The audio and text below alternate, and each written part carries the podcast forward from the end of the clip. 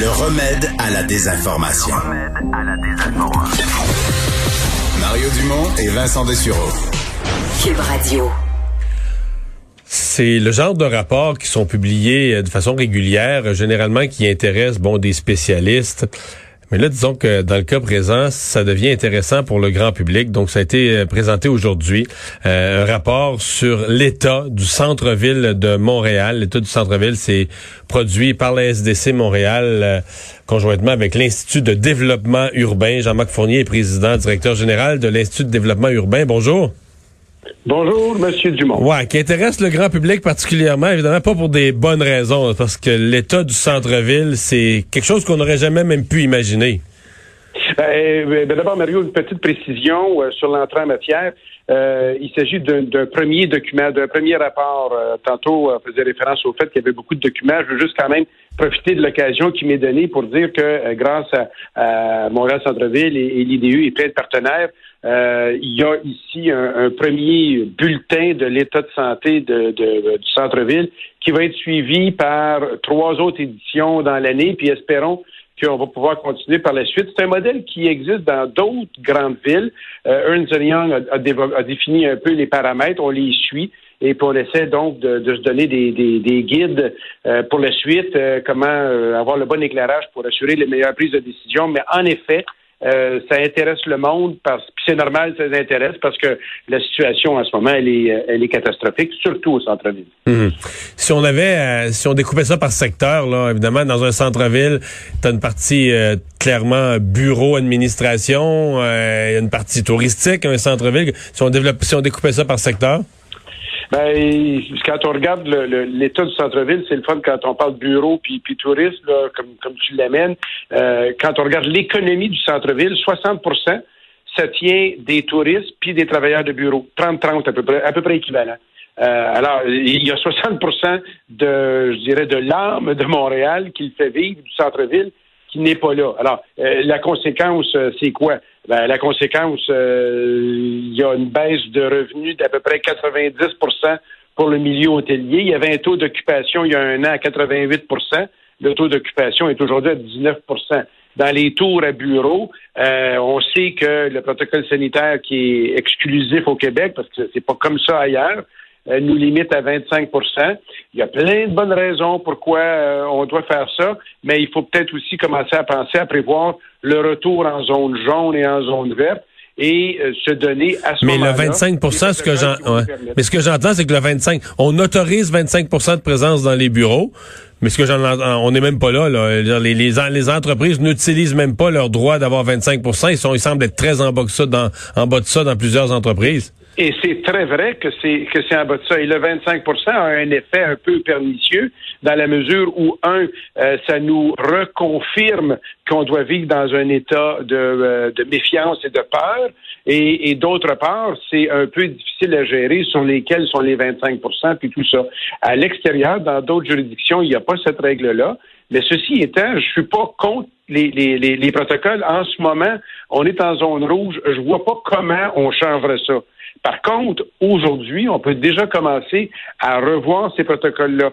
L'aération est-elle suffisante? La prise d'ascenseur, euh, la prise de température, le masque, la distance, tout ça doit être revu. Mais en même temps, lorsqu'ils sont relancés, il faut les relancer dans un horizon où on se dit, avec ces protocoles-là, on peut avoir confiance. Parmi les données qui sont répertoriées aujourd'hui, il y a une chute de 80% de l'utilisation du transport en commun. C'est pas parce qu'on n'aime pas prendre le transport en commun, c'est parce qu'on a peur. Et, il faut sortir de cette hmm. crainte-là. On va, on va devoir apprendre à vivre avec le virus, ce qui veut dire adopter les bons protocoles, les communiquer clairement et se dire que si on les suit, on peut avoir confiance. Hmm. Euh, comment vous euh, comment vous envisagez la, la, la, le danger que le centre-ville perde de façon bon il, y a des programmes subventions salariales pour les restaurants, on essaie de couvrir les frais fixes, etc. Mais comment vous envisagez le, risque qu'on se retrouve euh, une fois la pandémie finie avec beaucoup de pieds carrés vides de, de, toutes sortes d'établissements, mais euh, tu sais un centre-ville genre en partie déserté ou en partie euh, avec des, des points morts, là, du, du, pied carré avec du, des, des, veut pas être plate, mais des panneaux, des panneaux de plywood d'invite là. Non, on veut pas vivre justement cette situation-là. On a des images euh, de Détroit à une certaine époque, puis tout ça, qu'on veut pas vivre ça. Euh, il y avait Yves Lumière de Tourisme Montréal qui était sur le panel avec nous aujourd'hui, parce qu'on présentait les, les, chiffres, et qui parlait au nom des hôtels en disant on peut pas se permettre de, de, les voir fermés ou, même d'en amener euh, certains à la conversion. Un jour, euh, on va être en zone verte. Un jour, les frontières vont s'ouvrir.